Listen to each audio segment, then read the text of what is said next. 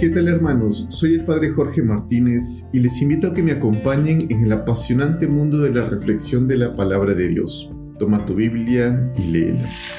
Nos encontramos en el domingo 30 del tiempo ordinario. En el domingo anterior, Jesús, a través del evangelista Lucas, nos enseñaba la insistencia con la que tenemos que orar, la importancia de la oración en nuestra vida cristiana. Hoy nos enseña cómo debemos orar, cuál debe ser nuestra actitud cuando nos acercamos a Dios, cuando vamos a la misa, cuando leemos su palabra y nos disponemos a conversar con Él. Y además, cuál debe ser nuestra actitud en la vida cotidiana, en la vida en general. En la primera lectura, que está tomada del libro del eclesiástico, un libro sapiencial, vemos cómo se hace énfasis en que el Señor es justo, en que Dios es justo. La justicia de Dios no muchas veces coincide con la concepción de justicia que tenemos los seres humanos.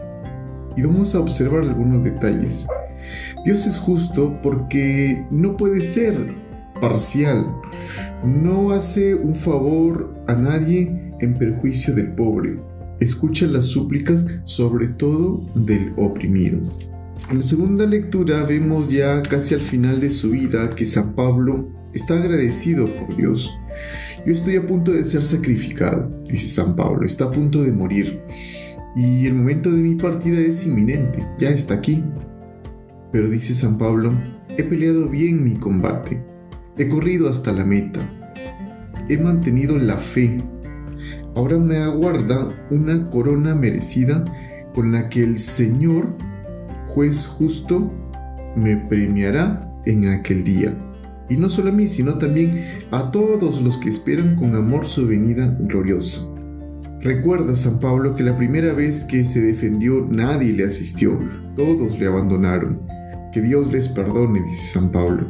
Pero el Señor me ayudó y me dio fuerzas para anunciar íntegro el mensaje, de modo que lo oyeron todos los paganos.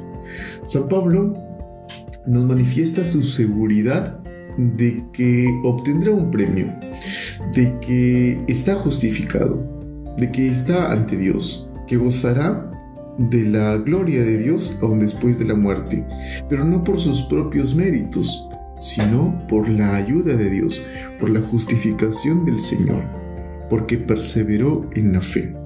El Evangelio de hoy tomado de Lucas capítulo 18 versículos del 9 al 14 nos manifiesta un ejemplo, una parábola en la que Jesús quiere llevarnos a reflexionar el modo de rezar, el modo de orar, que debe ser la actitud en general para nuestra vida. Fijémonos en el primer versículo, que es el preámbulo de todo. Teniéndose algunos por justos, se sentían seguros de sí mismos y despreciaban a los demás.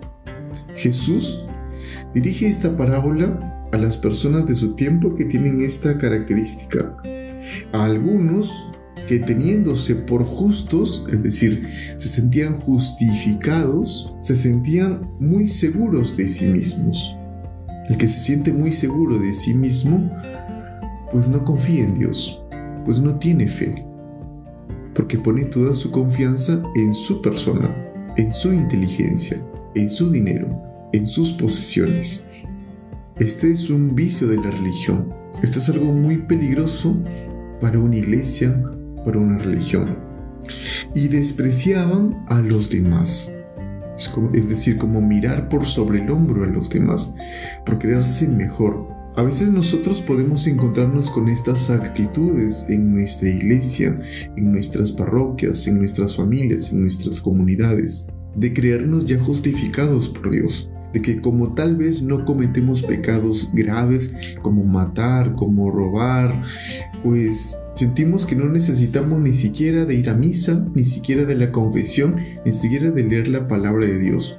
Pues no hacemos grandes cosas que se vayan a confesar, que se conviertan los más pecadores, los que están en la cárcel. Jesús les habla a estas personas, nos habla a nosotros, los que se sienten seguros de sí mismos y a veces desprecian a los demás. Habían dos personajes el fariseo y el publicano. El fariseo, que es este hombre que aparece en los pasajes del Evangelio, que trata de cumplir la ley estrictamente, la ley de Moisés. Mientras que el publicano es un cobrador de impuestos, alguien visto como un traidor, porque es del pueblo, pero cobra los impuestos injustos para el imperio romano, para los colonizadores. El fariseo, su actitud es erguida, es parado. Ora así en su interior, oh Dios, te doy gracias porque no soy como los demás, ladrones, injustos, adúlteros, ni como ese publicano. Ayuno dos veces por semana y pago el diezmo de todo lo que tengo. Parece que el fariseo llega a cobrar una factura, llega como a cobrarle a Dios por todo lo bueno, entre comillas, que hace. Yo no soy ladrón, no soy injusto, no soy adúltero, no soy como ese publicano, un traidor. Ayuno dos veces por semana y pago el diezmo de todo lo que tengo. A veces podemos caer en esta actitud. Dios mío, yo hago estas cosas. ¿Y tú qué me retribuyes? ¿Qué me vas a dar? ¿Cómo me vas a pagar?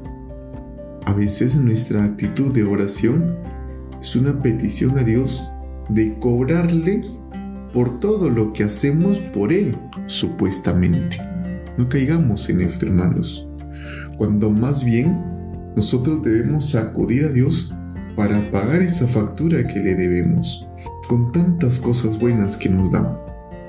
El publicano, en cambio, se quedó atrás y no se atrevía ni a levantar los ojos al cielo. Solo se golpeaba el pecho diciendo, oh Dios, ten compasión de mí, que soy un pecador. Les digo que este último bajó a su casa justificado y aquel no, porque todo el que se engrandece será humillado, el que se humilla será engrandecido.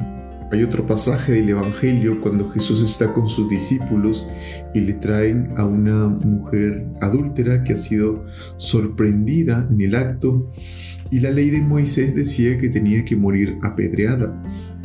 Le insisten a Jesús de qué debían hacer. Hacen esto para ponerlo a prueba, para ponerle una trampa. Jesús, inclinándose en el suelo, se pone a escribir y como le insisten, él se levanta y dice, aquel que no tenga pecado, que tire la primera piedra. Todos pecamos, hermanos. Todos tenemos nuestras deudas, todos tenemos nuestros errores, todos somos frágiles, todos nos equivocamos. Todos, en el fondo, tenemos una deuda que pagar. Todos, en el fondo, tenemos una factura que pagarle a Dios, por así decirlo. Pero a veces, más bien acudimos a Dios cobrándole una factura por cosas que hacemos en favor de Él, cuando en realidad son cosas que son nuestra función. ¿Cómo está nuestra vida espiritual? Porque dependiendo de cómo está nuestra actitud ante Dios, si está con una actitud soberbia o con una actitud humilde, como el publicano o como el fariseo, pues dependiendo de ello, hermanos, seremos justificados. Porque a partir de esa actitud humilde y sencilla, nuestras obras de caridad serán más efectivas, serán más sinceras, serán más provechosas, serán más fraternas. Que el Señor, hermanos, nos ayude cada día a ser humildes, a ser sencillos, a acudir a Dios, no a cobrarle una factura, sino a pagar nuestras deudas, a pagar nuestra factura. Que tengamos un bonito domingo en familia, Tole Leye.